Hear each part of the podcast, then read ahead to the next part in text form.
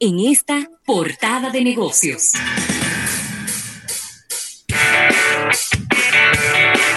Rafael, y agradecer a todas las personas que se suman a este live en YouTube. Tengo por aquí también a Lenín Batista, tengo a eh, Omar de la Cruz Martínez desde el Bronx, en New York, a Ricardo Aletras, eh, todos participando y comentando a través de nuestro live en YouTube. Así que muchísimas gracias a todos ellos por estar en sintonía con este programa. Y oye esta noticia, atención a Víctor de Champs, que en el día de ayer, pues eh, ya después en horas de la tarde fue que pude ver esta información, me hubiera gustado compartirla con él para escuchar su opinión. Eh, mira qué interesante, los mellizos Winklevoss. ¿Cómo? ¿Tú conoces? ¿Tú lo conoces? Son amigos tuyos. Sí, sí, sí. Los, mellizos Winklevoss sí. están en proceso de hacer una película sobre la vida de ellos relacionada a las criptomonedas. ¿Cómo? Tú sabes que los mellizos Winklevoss, para los que no son muy entendidos en ese tema, fueron los malos de la película en eh, The Social Network, esta película de David Fincher, que habla de el nacimiento de la red social Facebook. De las mejores películas de la década, ¿eh? ¿Tú crees? Sí, sí, de las mejores películas de la década. La película es buena, ¿no? Y para hacer una película basada en la vida real, yo creo que también tiene mucho valor el, lo, bien que, quedó. A mí no me gustó, desde el punto de vista técnico, a mí no me, no me gustó tanto. El guion es muy bueno. Hey, Zuckerberg, la aprobó y dijo que, que eso fue lo que pasó, ¿eh? No, no, no. Imagínate tú. ¿Eh? Eh, eh, ajá. lo dijo él. ¿Y tú te crees que si él no lo aprobaba, le iban a hacer? Lo dijo él. Óyeme, lo dijo él.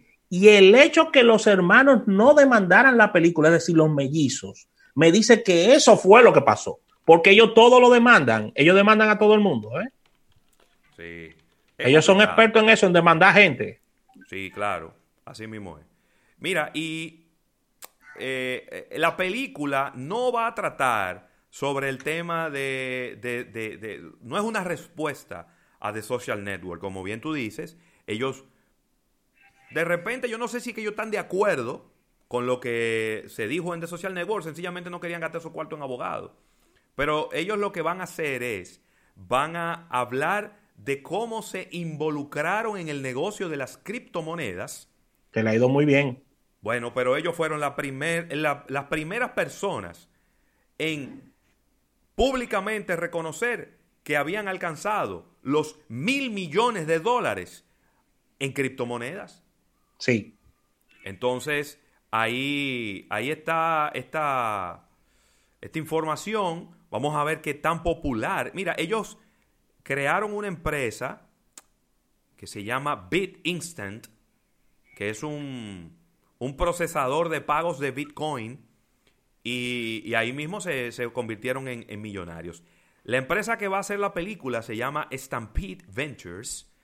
Eh, esa es una empresa que formó Greg Silverman, que era un jefe de producción de Warner Bros., que se independizó. Todavía no hay fecha de lanzamiento, de estreno de la película, eh, pero ahí está Ahí está esta película, Rafael. Ahí está basada en gran parte en un libro de Ben eh,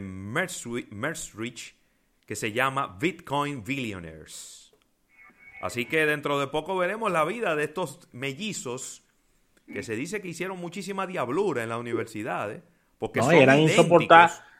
Eran insoportables, son idénticos, eran insoportables porque eran, eran, eran muy prepotentes en esa época. Ajá, eran.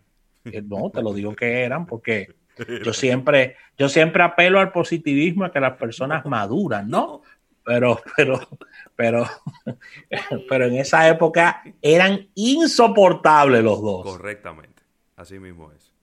Insoportable. Mira, Ravelo, en el caso de Latinoamérica, hablando de fusiones y adquisiciones, los números no van nada bien, ya que han caído en un 33% en el mes de mayo las fusiones y adquisiciones y Brasil está liderando el ranking de estas de esta parte de negocios tan importantes. Así que el mercado transaccional latinoamericano está registrando un total de 102 fusiones y adquisiciones. Entre los anuncios eh, más importantes está esta transacción eh, que nos da Track Record, que dice que se, cerraron eh, movimientos de, unos tres, de unos 534 millones de dólares y estas cifras implican un descenso de un 32,8% de las operaciones del mismo mes de mayo, pero del año 2019. Así que ahí está. Eh, sigue la caída en, este tema.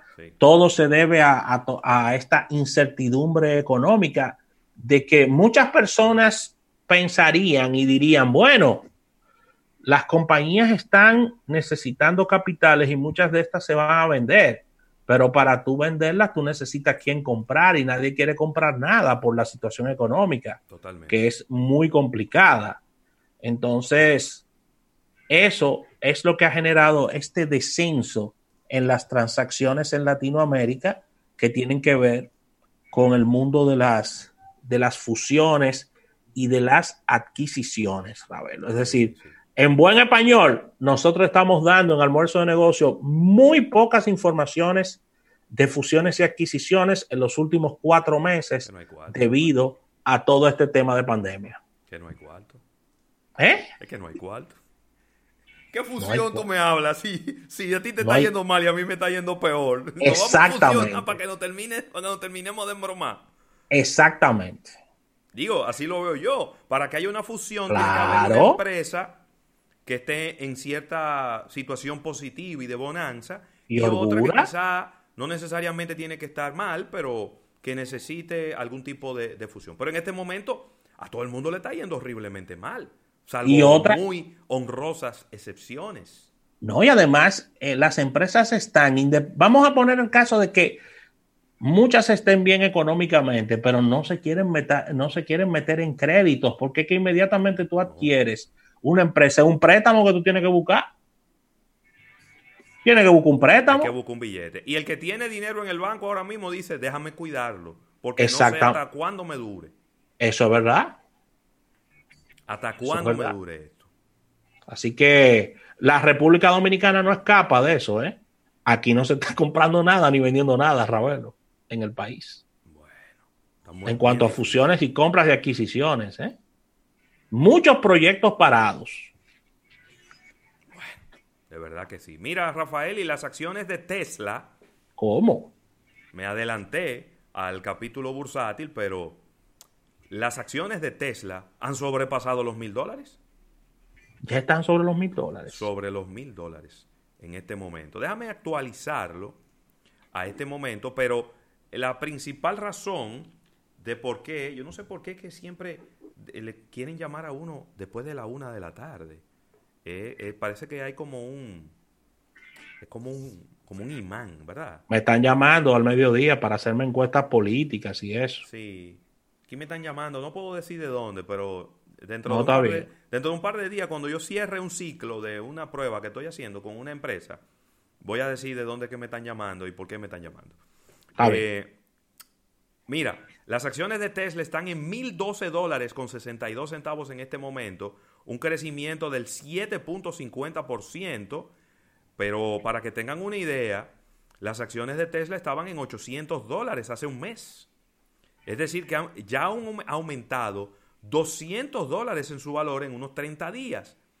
Pero el, el, gran, el gran crecimiento que ha tenido en los últimos días es porque dice Elon Musk que no le gusta para nada ¿eh? ser una persona mediática, dijo que ya estamos listos para ir a producción con la Tesla Semi.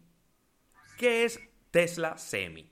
Para los que no lo saben, es este cabezote, ¿verdad? Para hablar en dominicano, este, este remolque, este camión de eh, completamente eléctrico que se revelara hace casi tres años atrás. Es un, es un gran mercado, si no preguntan a Mercedes-Benz y a Volvo. Entonces, eh, hace ya, bueno, lo mencionamos aquí en el programa, como hace, hace dos años y pico, él hizo esa presentación de este cabezote, de este remolque, que es completamente eléctrico, y, y, de inmediato las acciones se han disparado porque ahí hay un mercado muy grande y no olvidemos que Tesla es reconocido internacionalmente por tener uno de los mejores softwares de conducción autónoma de todo el planeta. Eso hay que reconocerlo, porque es, esa es la realidad. no, lo que, a ver, lo que sucede con Tesla es que Tesla, eh, Tesla es un vehículo que independientemente de que haces una inversión inicial fuerte, porque es un vehículo bien costoso, pero es el único vehículo que te puede arreglar, que con una actualización te puede arreglar un motor de arranque. Por lo menos, por lo menos, si hay otro que puede hacer exactamente lo mismo, ha sido muy ineficiente anunciándolo. Ha sido muy ineficiente anunciándolo, porque eso, eso es lo que vende Tesla. O sea, Tesla en el mundo, en el mundo de las piezas de recambio, Tesla, Tesla no es negocio para nadie. Porque Tesla, todo es negocio para Tesla. Es, exactamente. Y para Panasonic, creo, ¿no? Que es quien hace las baterías. Exactamente. Entonces, ese, ese es el tema, porque ellos todo lo actualizan desde un software. Así mismo. Ese es el tema. Así que ahí está. Eh, debe de estar brincando en un pie el señor eh, Elon, Musk, que acaba de, de convertirse en padre por quinta vez. Sí. Por quinta vez. ¿Por dónde va el cohete? No, ellos, ellos, eh, porque acuérdate que ellos llegaron a la estación espacial, ellos están allá los dos astronautas. Bueno, ya llegaron, pero de ahí, de ahí ¿cuáles, cuáles son los planes. Volver para atrás. No hay para dónde coger. ¿Y para dónde van a coger? Tienen que venir ¿Eh? para atrás otra vez. Ellos, ah, hubo uno de ellos que dijo, yo vuelvo, yo dejo una bichuela ablandando. Y, y, y se fue. Mira que al amigo de nosotros, Richard Branson, ah, eh, se, le abrió medio el pecho, le está buscando accionistas para... Él tenga otra cosa. Para, su proyecto de, viajes comerciales fuera de todos estos lados. Él tenga otra cosa. Él yo creo que él tenga otro... Él, ahora está enfocado en otra cosa. Él... Con, el huracán María, por ahí por las Islas Vírgenes, donde él tiene una isla eh, eso quedó desbaratado y él se fue para allá. Eh, bueno, él vive ahí, pero se ha quedado más tiempo eh, reconstruyendo un... Reconstruyendo. Él tiene otra cosa. Él tiene otra cosa. Él no está en eso. Bueno, pero es que cuando tú tienes tanto dinero, tú te entretienes con, cualquier cosa. Y en dar charlas y en hablar de medio ambiente. Él, da muy buenas entrevistas. Sí, no, él es muy bueno, muy bueno. Mira, dice Junior Frías, Junior de Frías, eh, esperemos que puedan responder a la demanda y no duren dos años para entregar como los carros. Lo que pasa es que ya ese es otro tema. Mientras tanto, la expectativa es, la expectativa es que ellos se van a meter en ese negocio y por eso las acciones están aumentando. Ya no, hay que el problema de hacer los vehículos y ese es otro. Y hay que ser justos, porque no podemos ser injustos. Ellos no han llegado a la meta de satisfacción, pero ellos han mejorado al día de hoy que hace dos años. porque, porque que ellos tenían una situación bien complicada, pero ellos han ido mejorando poco a poco el tema de las entregas. Y hay que también darle el, beneficio de la duda a Elon Musk. Él dijo, yo no quiero entregarle, comprarle piezas a otros, porque los otros no saben lo que yo quiero. Y además le estoy pasando mis, mis secretos industriales a otros que pueden ser mis competidores en el futuro. Es cierto. Y yo creo que es una ventaja competitiva y hay que, y hay que entenderlo, ¿no? Él sigue dándole funda a, Amazon ya para irnos. Él ha seguido dando declaraciones y pidiéndole al Senado de los Estados Unidos que divida una empresa. Tú, el Senado puede dividir una empresa, Ravelo. Pregúntale a Elizabeth Warren. Él está pidiendo al Senado que dividan a Amazon en varias partes. ¿Qué tiene que ver Elon Musk ¿Qué tiene que ver Elon Musk contra Amazon? Yo te voy a preguntar. Déjame decirlo bajito para que nadie nos oiga. ¿Tú has oído algún senador haciéndole coro a Elon Musk? No. Ahí quedó todo. De ningún tipo.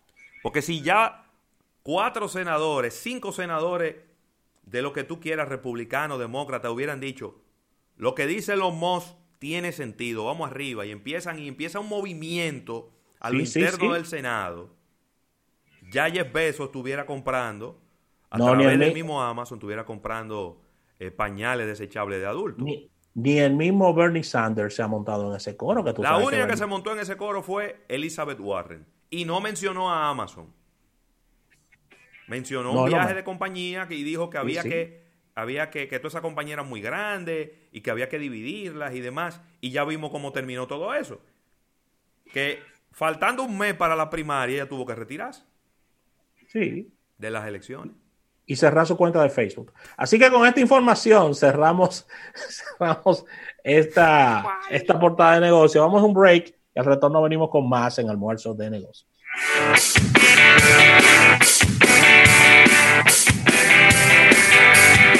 En breve, más contenido en almuerzo de negocios.